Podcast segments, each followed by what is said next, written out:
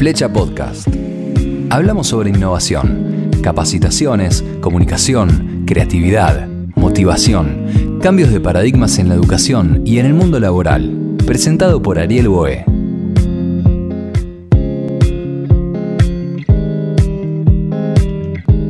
Bienvenidos a un nuevo capítulo de Flecha Podcast. Soy arroba Ariel Boé, Belarga OH en todas las redes sociales. Y hoy toca el tema innovación. ¿Qué es la innovación? ¿Qué es innovar? ¿Cómo se diferencia de la creatividad? Estamos con Guido Comezaña, investigador, speaker, autor en innovación, creatividad, tecnología y también comunicación. Bienvenido Guido, ¿cómo estás? Hola Ariel, gracias por, por invitarme. muy bien. Un placer tenerte, gracias por acercarte. Hacía rato que quería charlar con vos, así que bienvenido. Yo también, yo también. Vengo, vengo escuchándote, vengo siguiendo el podcast, así que tenía muchas ganas de, de estar acá, claro que sí. Bueno, gracias. La pregunta tiene justamente que ver con ¿qué es innovar, Guido? ¿Qué es innovar? Innovar, a ver, vamos a arrancar eh, no por una definición técnica, vamos a arrancar con, lo más sencillo. Innovar es agregar valor, porque eh, mucha gente piensa que la creatividad y la innovación son lo mismo, ¿no? Hay como una confusión. Cuando vos le preguntás a, la gente en general, eh, suelen darte una definición muy parecida, pero vamos a diferenciarlo para que nos ayude a entender bien y ahí vamos a tener una, una definición clara. Creatividad, tener una idea. Por ejemplo, una vez un profesor nos dijo que si entraba al aula y daba la clase haciendo la vertical, eso podía ser creativo, podía ser mm. incluso hasta divertido para algunos, pero ¿estaba aportando algún valor? La verdad es que no. La clase iba a ser exactamente igual, íbamos a aprender por ahí lo mismo, quizá alguno incluso se podía llegar a distraer. Entonces, no estaba aportando valor, estaba siendo creativo, ¿Estaba haciendo algo original? Sí, seguro que sí. Pero no estaba innovando, no estaba sumando valor. En cambio, la innovación, la innovación nosotros vivimos en un estado de innovación. Imagínate, vamos a llevarlo al terreno de la salud. La expectativa de vida hace 500 años atrás, por ahí era de 25 o 30 años. Y ahora, por ahí tenemos que hablar de 90 años o más. Ahí está la innovación. La innovación es cuando estás agregando valor y estás sumando a la comunidad algo que aporta. Eso es innovación, a diferencia de creatividad. Creatividad son ideas que quedan ahí. Nosotros podemos ser súper creativos, podemos conversar sobre ideas todo un fin de semana y hacer un montón de planes, pero si no lo llevamos a la acción y no aportan nada a la comunidad, quedan ahí y no son ya innovación. Eh, ¿hay, ¿Hay pasos para innovar? ¿Tiene ¿Tiene, ¿Tiene algunos pasos llegar a innovar, ser innovador? Mira, hay quien acá está dividido y es un debate. Mm. Eh, la verdad es que hay quien es innovador por naturaleza. Hoy tenemos hasta programas de televisión que muestran gente innovadora, ¿no? Que eh, aparecen con sus ideas y hay un jurado que evalúa si esa idea realmente puede ser rentable, eh, puede salir al mercado. Ahí empezamos a, meter otra palabra, ¿no? Otro ingrediente de aparecer en el mercado, generar, volvemos a la idea de dar, aportar valor a la, a la comunidad. Pero la verdad es que eh, ser innovador en sí per se no tiene un método. Claro, no hay un método. Lo importante es ir detrás del resultado, es justamente esto de aportar valor. Lo podés lograr, eh, hay quien dice, bueno, mi método es eh, un método bastante de laboratorio, experimentar, conseguir financiación, conseguir armar una estructura alrededor para que mi idea finalmente pueda traducirse en una innovación. Podemos hablar de que eso es un método, pero la verdad que como ese hay un montón. Lo importante es que la idea se traduzca en un aporte de valor. Para eso puede haber infinidad de métodos. En tu artículo, en uno de los artículos que, escribís en LinkedIn, hablas de cómo también estamos parados frente a la innovación, ¿no? Correcto. En dónde nos sentamos en ese autito de la innovación y si, vamos adelante o atrás, si empujamos o tironeamos. Sí, y, la pregunta tiene que ver con el cono sur, ¿no? Hablamos del habla hispana, en este caso Latinoamérica. Sí. ¿Cómo lo ves? ¿Cómo ves a Latinoamérica parada o sentada frente a, la innovación? Yo lo veo súper bien, muy bien. De mm. hecho, Hay mediciones, eh, hace poco tiempo atrás estaba viendo un resultado que me, no me sorprendió en realidad, que habla, por ejemplo, de la Argentina muy bien posicionada en términos tecnológicos. Que eh, vos decís, ¿te, sorprende? No, la verdad es que Mm. no, porque fíjate que eh, ¿dónde aparece la, la innovación? Si hacemos un ejercicio, eh, vamos a lo cotidiano. Cuando estamos en casa y, y no tenemos algo, nos falta un ingrediente en la cocina para preparar una determinada receta. Eh, nos ponemos entre comillas creativos, ¿no? Mm. En este caso, eh, vamos a decir eso. ¿Qué pasa en una industria o en un sector o en una región cuando te falta algo? Te pones creativo Sí, sí, hay que también. hacerlo de alguna manera. Tenés que hacerlo de alguna Sí. manera. Entonces, un poco en esta región, por distintas cuestiones, nos fuimos amoldando a esto de tener que hacernos nosotros mismos. Mm. Y en ese sentido es un gran contexto para la innovación. Por eso salimos muy beneficiados en el Cono Sur, muchas veces en, en términos de innovación. Mm. Aparecen grandes ideas, Mm. eh, con mucha más facilidad por ahí que en otros países que tienen otras ventajas. Pero la verdad que es sorprendente.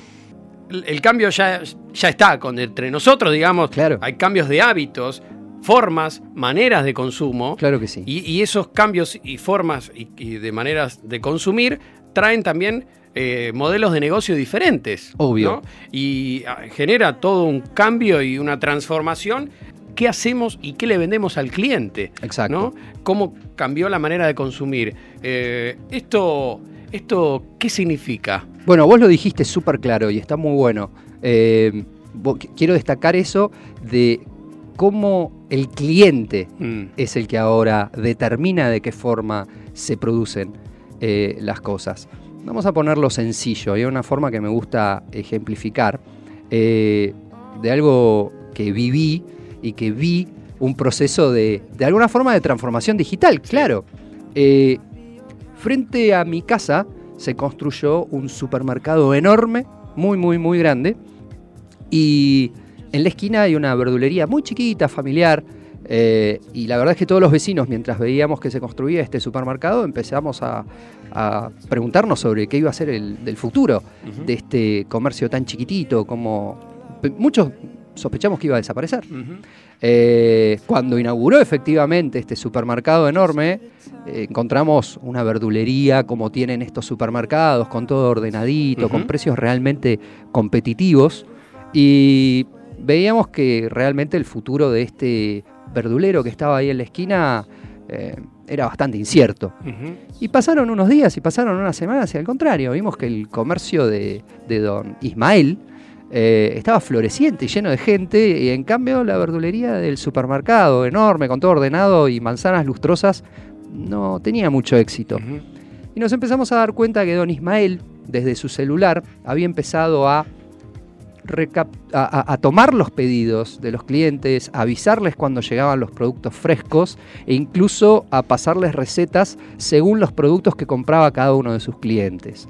Don Ismael, ante esta amenaza enorme que tuvo de la aparición de este supermercado, que era un potencial enemigo, eh, se supo transformar con tecnología que tenía a la mano. No tuvo que salir a comprar nada nuevo.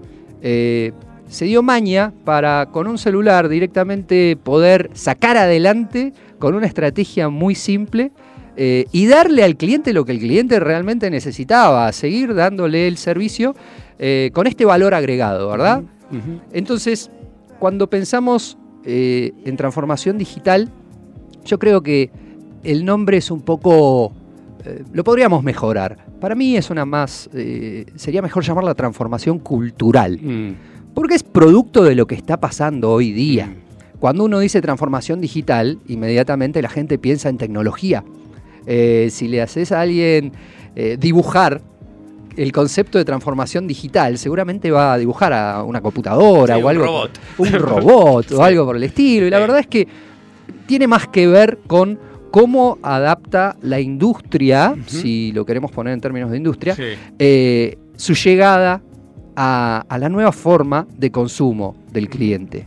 de qué significa o de qué estamos hablando cuando hablamos de este cambio en esta cuarta revolución industrial de la cual se habla, Guido.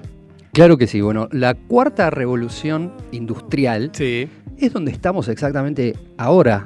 ¿Y cómo llegamos, no? ¿Cómo, ¿Qué fue lo que apareció nuevo que estamos hablando de una cuarta revolución industrial? Porque si vamos un poco para atrás en la historia, vamos a ver la primera, eh, allá por 1780. Sí, sí, sí. Eh, estábamos hablando de la incorporación de la máquina de vapor. Pasamos del trabajo de las personas ayudado ya por las máquinas.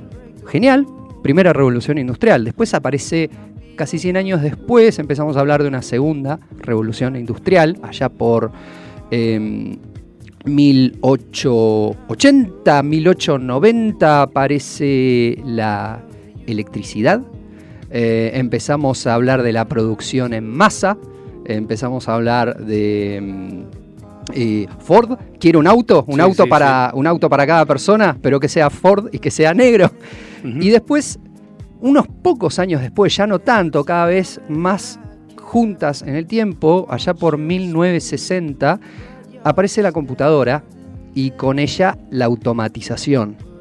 Entonces ya hablamos de una tercera revolución industrial. Y muy poco tiempo después, ahora en nuestros días, estamos hablando de una cuarta revolución industrial y probablemente para cuando terminemos la charla de hoy ya alguien esté hablando de una quinta. Pero ¿qué pasa? En el ¿Qué- medio hubo un montón de procesos Sí, sociales, claro que sí. conflictos. ¿no? Claro que sí, pasó- de todo tipo. Pasó de todo en el medio. Sí. ¿Y qué es lo que hay ahora que estamos hablando de una cuarta revolución industrial? Porque si pensamos en la primera, aparece la máquina, en la segunda ya empieza a aparecer la electricidad y otras formas de producción. Eh, hablamos de la tercera con las computadoras y en la cuarta, ¿qué apareció? Porque si, lo, si empezamos a mirar alrededor, grandes cuestiones, un, un- un hito grande que puedas decir, bueno, a partir de acá empezamos a hablar de la cuarta revolución industrial, la verdad que no. Mm. Lo que aparecieron fueron los datos, esta forma masiva de información, esta masa enorme que ahora podemos administrar de otra forma, y ahí es donde juega la inteligencia artificial, que es una de estas patas eh, que estábamos hablando. Que no es solamente inteligencia artificial, no es solamente un robot que camina. No, en absoluto, no, Ni nada hablar, que ¿no? ver, no, no, no, muy lejos de eso, no, no es Terminator. Eh, no, no, no. Y entonces, eso es la revolución industrial 4.0, es un montón de información. Ese es el elemento diferencial de las anteriores. ¿Eso se llama la Big Data? ¿Tiene que ver con la Tiene Big que Data? ver, claro que sí, con el. Big Data. Hay un Mm. montón de sensores ahora. Claro. Todo tiene sensores y todo lo que damos, eh, todo lo que hacemos online, por ejemplo, o nuestras actividades, todo de alguna forma está generando datos. Y todos esos datos se pueden utilizar, volvemos al concepto de generar valor. Entonces, ahí tenemos el, el escenario de la cuarta revolución industrial. Estos cambios de hábitos trajeron nuevos modelos de negocios y en el medio eh, está cambiando el mundo del trabajo. Sí, Y, y empiezan a desaparecer ciertos oficios y aparecen otros. Sí. ¿no? Como en el medio el ser humano se va acomodando y los millennials se van también eh, dando cuenta, o no, o no, de, de- que es necesario otro tipo de herramientas para el mundo laboral. sí, claro que sí. Lo importante, Ariel, eh, es adaptación y la incorporación de lo nuevo. Eh, el rechazo es algo que queda ya obsoleto y no es una alternativa. Podemos renegar por ahí de alguna cuestión que nos guste más o menos, pero la verdad es que lo que nos permite eh, avanzar es la adaptación, bueno, como fue siempre, ¿no? Eh, si vamos hacia atrás en la historia, avanzamos gracias a que nos fuimos adaptando. Y hoy, está, hoy no es distinto, está pasando exactamente lo mismo. Entonces, el, el valor eh, que hay que mantener bien cuidado y que tenemos que observar en, en cada uno de nosotros es el poder de adaptación y el poder de incorporar todas estas nuevas herramientas, todas estas nuevas tecnologías que no hacen más que facilitar las tareas. De nada Eh, sirve pelearse. Claro, de nada sirve pelearse. Está esta visión de, volvemos al ejemplo de Terminator, ¿no? De, la, del robot malo que viene a, a aniquilar a la humanidad. Y la verdad es que Está muy bien para la ciencia ficción eso, es una película entretenida, pero no es la realidad. La verdad es que hace mucho tiempo que estamos rodeados de robótica, de inteligencia artificial, no es algo nuevo, no es algo, si bien hay un hype de los últimos años eh, que empezamos a hablar más con más frecuencia de inteligencia artificial, la inteligencia artificial tiene más de 60 años. Eh, ¿Sabes qué pasa, Guido? Que la ignorancia genera miedo. Obviamente siempre genera miedo y siempre genera, eh, ojalá que ese miedo genere curiosidad. Si el miedo genera curiosidad, genial, lo solucionamos. Guido Comesaña, un placer tenerte. Igualmente, Ariel, gracias por invitarme. En el podcast. Me voy con, una frase que, compartió Guido en uno de sus artículos en LinkedIn, que me parece súper interesante, que cuadra perfecto con, con esto que venimos hablando. Innovar es una actitud y mejorar nuestra naturaleza es clave. La innovación es riesgosa, pero no innovar lo es más aún. Claro que sí. Muchas gracias, Guido. Gracias a vos, Ariel pasó Guido Comezaña hablando de innovación aquí en Flecha Podcast.